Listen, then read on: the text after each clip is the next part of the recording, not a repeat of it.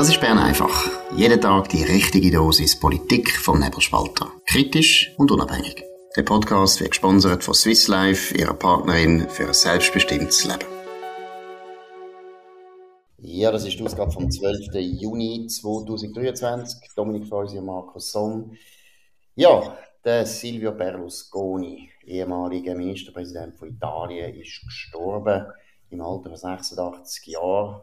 Dominik, was sind da wichtigsten Erkenntnisse?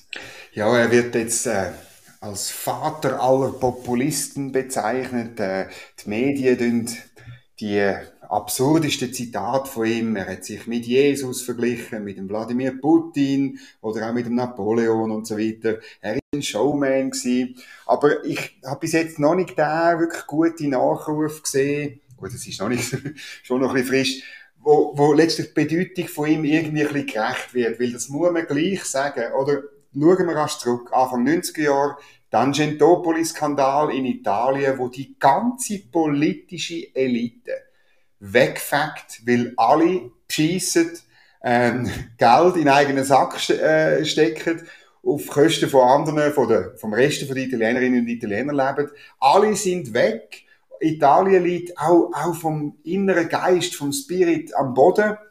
Und da kommt einer, ein Medienmogul, ein erfolgreicher Unternehmer, gründet Forza Italia und sagt, hey, Italien ist ein tolles Land, wählt mich zum Ministerpräsident, ich mache aus Italien ja wieder etwas Anständiges und so. Und natürlich hat er dann vieles gesagt und nicht gemacht und er hat vieles gemacht und nicht gesagt.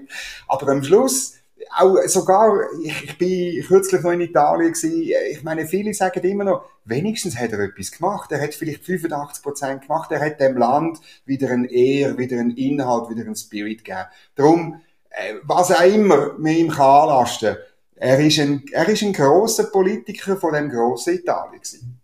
Hm, interessant.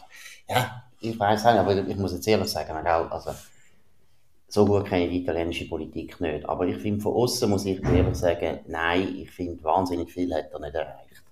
Ich sehe nicht, wo er wirklich das Land irgendwo äh, hat können nachhaltig prägen auf eine gute Art ja, also Italien ist eigentlich unverändert, so wie es immer war. Das politische System funktioniert nicht gut. Es ist eine unglaubliche Schuldenwirtschaft. Es ist eine extreme Regulierung in dem Land. Die Steuern sind viel zu, viel zu hoch und die Migrationspolitik ist ein Desaster. Ich finde, eigentlich hat er ganz wenig erreicht. Aber Trotzdem würde ich auch sagen, er ist in dem Sinne ein bedeutender Politiker, weil wir reden ja alle von ihm. Also völlig unbedeutend ist er offensichtlich nicht, sonst würden sich nicht alle aufregen. Und da muss ich sagen, ich finde für mich persönlich ist fast das interessantere Thema das, was haben die linken Medien und die linken Politiker in ganz Europa Jahr für Jahr behauptet, wie schlimm der Berlusconi ist. Ich meine, wenn alle die Prophezeiungen eingetroffen wären, wo die gesagt haben, was mit Italien passiert, dann hätten wir jetzt eben ein faschistisches Italien, irgendwann mit KZ. Wir hätten natürlich selbstverständlich auch eine Wirtschaft, die es nicht mehr gibt. Also, man hätte so wahnsinnig übertrieben, um den Aussenseiter, den Unternehmer Berlusconi, wo sehr, sehr eigenartige Persönlichkeitsmerkmale gehabt hat, das ja. war der Punkt. Aber was man alles an Übertreibungen über den präsentiert hat, das finde ich das Thema.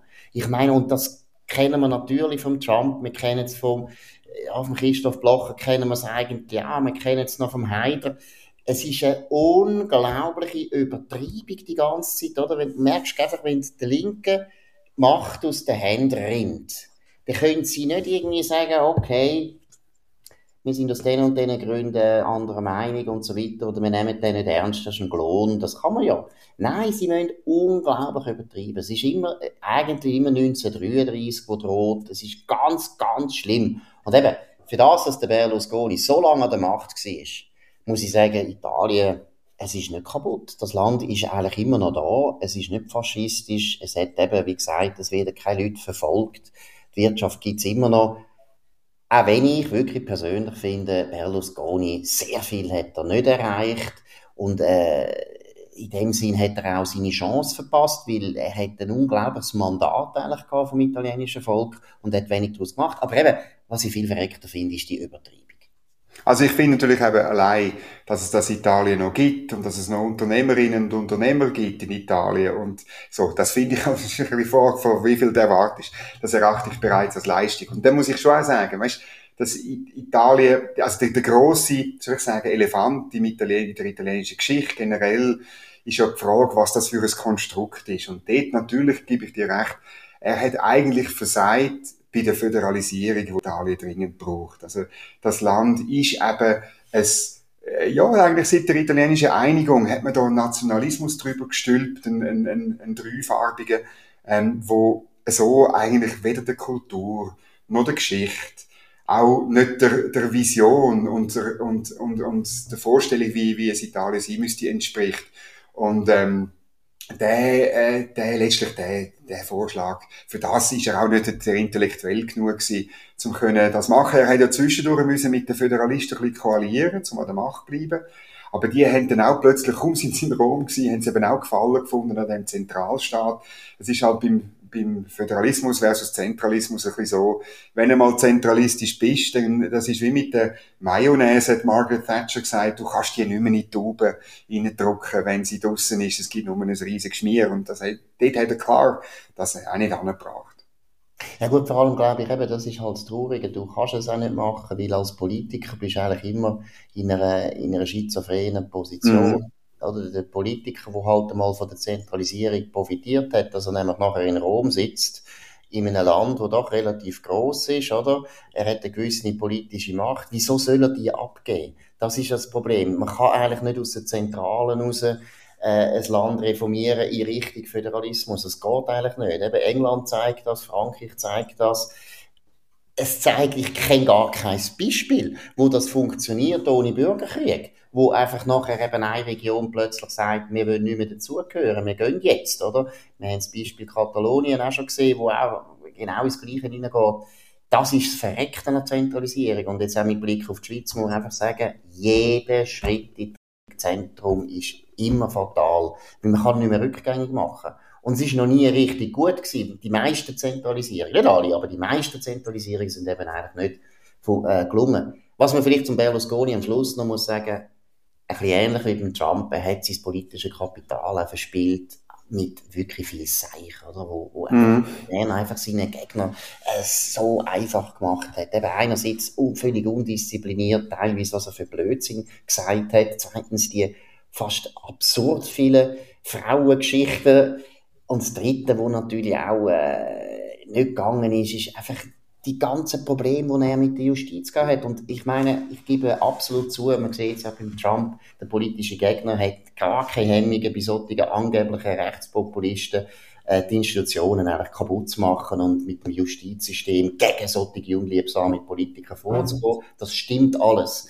Man muss aber auch sich saudumm verhalten. Und das finde ich gilt sowohl beim Berlusconi wie beim Netanyahu, wie jetzt auch beim Trump sie verhalten sich dann auch noch so saudumm, dass die Justiz irgendwo irgendetwas findet, wo sie nachher irgendwelche Prozesse denen anhängen und das Land kommt nicht mehr zur Ruhe. Aber ich muss ehrlich sagen, wenn ich jetzt Giorgia Meloni anschaue, muss ich sagen, bis jetzt hat die eigentlich viel bessere Regierung äh, als, als der Berlusconi, was ja ironisch ist, weil sie kommt wirklich von der Faschisten, ehemaligen faschistischen Partei und irgendwo muss man sagen, ja, so schlimm ist jetzt das nicht. Also eben, sie macht meiner Meinung nach die Fehler nicht, die der Berlusconi gemacht hat mit seinem Temperament, die ihn halt wahnsinnig angreifbar gemacht hat. Ja, das ist zweifellos so. Sie ist ja schon fast schon, schon, schon fast schon langweilig, ist die Dame. Äh, noch, wo sie noch nicht äh, Premierministerin war, äh, hat sie viel mehr Gas gegeben, die, insbesondere auch gegen die Medien. Sie ist jetzt schon richtig anständig, sie ist schon richtig eine Bünzlige gewesen. Ich, ich ähm, bin auch nicht sicher, dass die Italienerinnen und Italiener prestieren, weil sie, also die Auftritt, das, die, die Showauftritt vom, vom Berlusconi hat natürlich in Italien eingeschlagen. Das haben die Menschen, die Sprüche, die Flapsigkeiten, sogar die Skandal. Da haben ja viele Italienerinnen und Italiener ja einfach aufgeschaut und, und das äh, irgendwie noch gut gefunden. Unter anderem auch äh, die Michelle Hunziker, die ursprünglich noch, noch Schweizer Wurzeln haben, die ähm, äh, Dame aus dem Show, Werbebusiness, großartig. Ähm, sie hat äh, auf Instagram trauert sie um den, um den Silvio Berlusconi Und es ist lustig, wie allen Schweizer Medien ein ziemlich peinlicher Lapsus passiert. Da haben wir zwei haben den entdeckt. Was hast du gesehen? Na gut, und eben, ich muss jetzt betonen, ich kann also wirklich nicht Italienisch. Aber, aber sie sagt äh, wirklich einen herzigen Brief, wo sie sagt eben, das letzte Mal, wo wir uns äh, mit, miteinander geredet haben, hast du mir, und jetzt kommt's, hast du mir ein Porträt von der Mutter Gottes geschenkt wo dir so an der Her am Herzen liegt, oder? Also wirklich, Maria ist gemeint. Und die Schweizer Medien haben das nicht gecheckt und übersetzen einfach, du hast mir ein Porträt von Madonna geschickt, geschenkt. das sei die amerikanische Sängerin Madonna, oder? Wo man sich dann fragt, was hätte Silvio Berlusconi mit der Madonna Ja, wer weiß. Oder Birrenwein, also, nein, einfach Birrenwein. Ja, es könnte ja noch sein, weil die ist ja auch italienischer Herkunft. Also genau. Familie, aber es ist eindeutig, er meint, sie meint Mutter Gottes und das ist ein bisschen eine andere, eine andere Person als Madonna aus Amerika. Und was ich eben wirklich, es ist typisch, erstens sieht man einfach mal den Zustand von unseren Medien, alle haben das so, haben einfach die falsche Übersetzung wiedergegeben, oder? Ob jetzt das der Blick ist oder 20 Minuten. Das ist das Erste. Und das Zweite, was auch meiner Meinung nach interessant ist, es zeigt eben auch, dass die, äh, von Religion einfach gar keine Ahnung haben und von der katholischen Kirche leider auch nicht. Ich sage jetzt wirklich leider. Nein, es ist einfach peinlich, dass man so einen, einen Übersetzungsfehler gar nicht merkt. Gut, gehen wir zu einem anderen Thema. Das ist Elisabeth Baum-Schneider. Sie hat sich äh, in der Samstagsrundschau geäussert zu der, ja, im weitesten Sinn humanitäre Hilfe. Und was geht's da? Ja, ich finde es noch verrückt, oder? Also in, in ganz Bern redet man darum, ähm, dass man eigentlich zu viel Flüchtlinge haben. Wir haben vor allem zu viele Flüchtlinge, wo das Asylgesuch abgelehnt wird, wo sollten zurückgehen und wo nicht gehen und dann irgendwie bleiben und irgendwann Härtefälle werden oder Sozialfälle oder beides. Ähm, und äh, ja, was macht unsere Asylministerin? Ähm, sie will die Vergabe von humanitären Visa noch lockern. Das geht um Folgendes. Wenn du jetzt heute eben verfolgt bist, dann kannst du auf einer Schweizer Botschaft eigentlich ein humanitäres Visa anfordern. Du musst aber eben zeigen, dass du unmittelbar direkt bedroht bist in dem Land und dass du irgendeinen Bezug hast zur Schweiz, weil man sonst sagt, ja, ähm, sonst, ja, es muss irgendwie, sonst könntest du auch an eine andere Botschaft gehen, nämlich dort eben, wo du irgendwie äh, einen Verwandten hast oder mal gewesen bist oder weiß nicht was. Man ist da relativ locker, aber ein Bezug muss es geben. Das will sie streichen und dann wird es halt äh, noch einfacher. Und, und ich komme gar nicht raus, auf welchem Planet äh, Elisabeth Baumschneider genau lebt. Ja gut, also offensichtlich tut sie eigentlich nur Politik machen für eine sehr kleine Gruppe von ihrer Partei, die das noch gut findet und dass sie daran denkt, dass sie eigentlich Bundesrätin ist und da eigentlich auch für das ganze Land mehr oder weniger Politik muss machen, das ist bei ihr anscheinend noch nicht ganz angekommen. Aber gleichzeitig ist es auch, ja, man muss auch ein bisschen Mitleid haben, weil das ist jetzt auch wieder eine Aussage, die einfach, ja, null Folgen hat, oder? Also, sie kommt mir langsam ein bisschen vor wie ein Klon. Also, praktisch alles, was sie so ein bisschen sagt und so, weiss man eigentlich von Anfang an, das hat überhaupt keine Chance dass er nur schon in der Regierung eine Rolle spielt oder dann im Parlament oder in der Öffentlichkeit sie muss ein bisschen aufpassen, dass sie nicht so zu der kurligen, lustigen Frau aus dem Jura wird. Das glaube ich auch. Also sie muss wirklich, vor allem bei, de, bei, bei dem Thema, oder? Das Justizdepartement ist relativ breit. An sich äh, kann sie bei allen Sachen reinreden, weil es geht überall in der Politik um Recht. Aber es gibt so zwei, drei Themen, wo sie wirklich wo sie wirklich muss den Finger drauf haben und sich auch inhaltlich profilieren. Und das, das grösste Thema von denen ist äh, die Asyl- und Flüchtlingsmigrationspolitik. Ähm, äh, angefangen bei Personenfreizügigkeit eben bis zur Rückführungen. Und sie muss, ähm, sie, sie, sie darf nicht zu ideologisch sein. Dass sie eine Linke ist, ist überhaupt kein Problem. Aber wenn man dann, wenn, wenn ihre Aktivitäten sich wirklich reduzieren auf Besuch von internationalen, also Schengen, äh, Dublin-Konferenzen wie letzte Woche in Luxemburg und dann am Samstag ein Auftritt eben in der Samstagsrundschau, wo sie sagt, ja, ich bin eigentlich der Meinung, man sollte noch mehr holen oder noch, noch, noch ähm, die Hürden senken, dann wird es einfach, es wird einfach auch zu einer Gefahr für sie selber. Es ist, sie dürfen ja so Vorschläge machen. Viel Folgen wird das nicht haben, weil das schon vermutlich im Bundesrat nicht durchkommt und spätestens im Parlament nicht. Oder? Es geht also um Klientelwirtschaft. Du hast es ja vorher erwähnt. Aber sie wird zur Karikatur von ihr selber. Und wir kommen im, im, in diesem wichtigen Thema, kommen wir nicht weiter. Ähm, das wird äh, die SVP freuen, das wird die SP auch freuen, aber das wird das Thema akzentuieren. Es wird früher oder später Volksabstimmung geben dazu. Oder auch Sachen werden plötzlich mehrheitsfähig, die vielleicht äh, dann sehr nicht im Interesse von der Elisabeth Baumschneider sind. Wobei, ich muss sagen, ich würde da widersprechen, für die SP ist es nicht gut. Weil letztlich eben, es müssen natürlich Vorschläge kommen, natürlich linke Vorschläge, ist ja klar, es ist eine linke Bundesrätin, aber eben, wo eine gewisse Realisierbarkeitschance haben. Sonst ist das, das ist verpufft das und vor allem eben am Schluss hat man das Gefühl, es ist schon gelohnt. Ich meine, alle Verse macht nicht irgendwelche Forderungen, wo irgendwelche linke NGOs gut finden und äh, schaut dann mal, was passiert sondern bei Alain Berset trotz allem, wir tun langsam zu viel loben, aber es ist ganz klar, wenn er etwas sagt, hat das ein gewisses Gewicht, weil man weiss, ja, da wird er auch in seiner Partei äh, Gehör haben und zweitens wird das auch im Parlament ernst genommen. Und bei Elisabeth Baum-Schneider ist jetzt also langsam wirklich, eben, sie geht in die Humorabteilung, wenn es so weitergeht. Gut, heute Credit Suisse ist ein trauriger Tag für Credit Suisse, weil Credit Suisse wird jetzt von der Börse genossen, gibt sie nicht mehr. Gleichzeitig ist immer noch das große Thema die CS-PUC, was ist da der neueste Stand, Dominik? Ja, eben, das ist, ähm, es ist schon eine Epoche. Die Credit Suisse, die ursprünglich schweizerische Kreditanstalt, verschwindet, äh, wird definitiv Teil von der UBS im Verwaltungsrat, der es weiterhin gibt. Ähm, dominieren Leute aus der UBS und zahlreiche wichtige Spitzenbanker sind gegangen oder sind am gehen. Das ist in Zürich passiert, eben in Bern äh, zeigt sich jetzt ein bisschen, auf wer das es rausläuft bei der Parlamentarischen Untersuchungskommission. Ähm, nicht ganz zu Unrecht, sagen die bürgerliche Reihe, also der Roger Nordmann, Fraktionschef von der SP, das geht eigentlich nicht, das PUC-Präsident, der hat sich in der Sonder, in der außerordentlichen Session, so muss man es ja äh, nennen, glaube ich, wenn ich es richtig im Kopf habe, ähm, hat er sich so zum Fenster rausgelehnt, auch am Schluss abgelehnt, der Deal, oder? Also, ich meine, jetzt müsste er äh, schauen, wie der Deal stand ist, wo er eigentlich ablehnt. Schwierige Geschichte.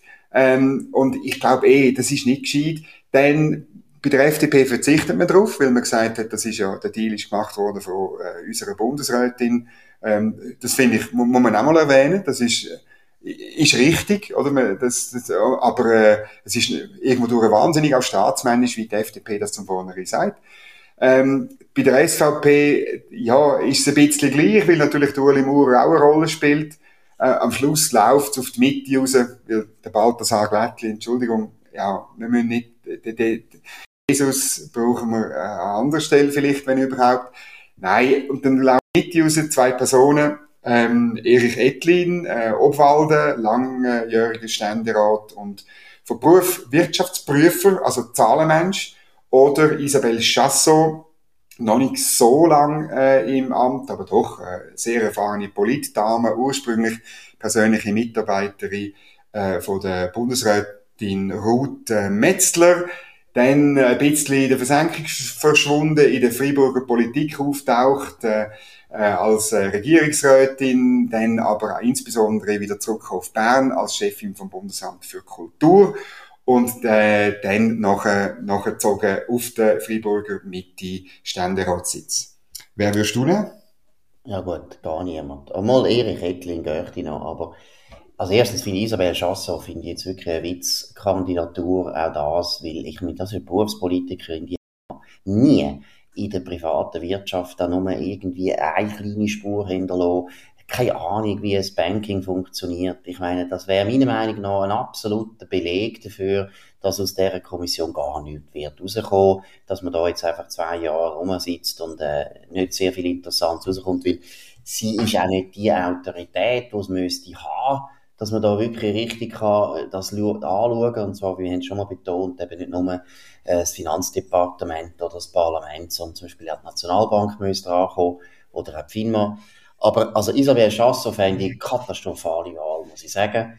Erich Ettlin, nein, das wäre gut, da muss ich sagen, das wäre das könnte man, äh, könnte man akzeptieren. Aber gleichzeitig ist er natürlich auch nicht jetzt, äh, die große starke Figur sag's noch einmal, wenn schon Mitte, dann äh, müsste es schon ein bisschen vom Maßstab her Gerhard Pfister mäßig sein, oder der Fessler wäre auch gut gewesen. Äh, ja, in dem Sinn, ganz, ganz unbefriedigende Situation. Aber wie gesagt, wenn natürlich schon beim Puck-Präsidium rauskommt, dass da eigentlich nur zweiklassige Leute in Frage kommen, ja, dann wird nicht so viel rauskommen. Was meinst du? Ja, ich sehe das nicht ganz so negativ. Also ich tue Erich Ettlin, muss aber zugeben, ich kenne ihn persönlich. Ähm, ich, ich, ich tue ihm attestieren, dass er schon schwierigere, nein, Moll, Moll hat schon sehr schwierige Fälle auch gehabt, wo er als Wirtschaftsprüfer hat müssen unter die Lupe nehmen. Der Mann weiss, weiss, welche Fragen man muss stellen, welche Sachen man muss sich zeigen lassen.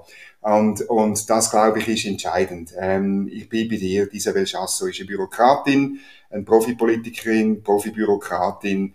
Ähm, das ist letztlich eine ganz schwierige Nummer. Äh, aber ja, es wäre ein Beispiel für mich, es heißt wie immer jetzt, man muss die Frau nehmen, auch, auch die Media schreibt bereits, es hat noch nie ist, äh, ist ein Puck von einer Frau präsidiert worden oder von jemandem aus der Romandie und darum müssen wir jetzt die Isabelle Chassot nehmen wie wenn es jetzt da, ähm, da geht es doch um andere Sachen. Das ist ein typischer Fall, da geht es um Know-how. Da muss jemand können Bilanzen lesen, da muss jemand können Erfolgsrechnung lesen, da muss jemand können ähm, das, Finanz- und Wirtschaftsrecht anwenden und, und ein Wirtschaftsprüfer sein. Also es ist ein ganz klassischer Fall, wo eigentlich das Know-how müsste entscheiden, aber möglicherweise entscheidet das Y-Chromosom.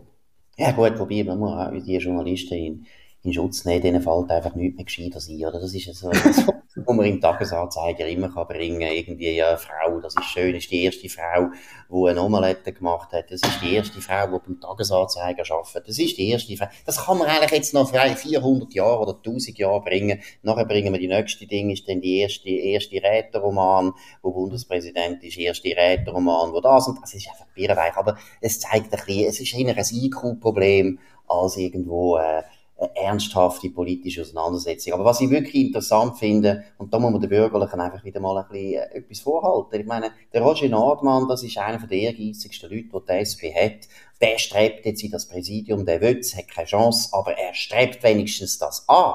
Und die Partei, da muss man jetzt einfach immer sagen, das ist einfach ein Machtdrang, ist immer da. Und das ist schon eine riesige Leistung und die Bürgerlichen nehmen sich alle zuerst, eben die SVP und die FDP machen schon zuerst irgendwie Harakiri. Ich meine, warum eigentlich? Ich meine, der, warum soll das nicht ein SVPler können untersuchen? Wieso soll der nicht können einen eigenen Parteikollegen wie der Uli Maurer kritisieren können? Also, ich meine, den, den kann man ja den solche Puck gar nicht mehr durchführen. Das finde ich der erste wichtige Punkt. Und zweitens ist einfach, der Machtdrang ist nicht da. Und das finde ich jetzt auch bei der Mitte. Ich meine, die so, die ist eigentlich ihre, ihren Höhepunkt von der Karriere hat sie schon lange erreicht. Die wird nichts mehr und Erich Etlin ein sehr sympathischer, intelligenter Mann, aber das ist jetzt auch nicht der absolute Superstar in der Mitte, sofern es nicht Superstars hat. Aber das finde ich schon erstaunlich, findest du nicht, Dominik?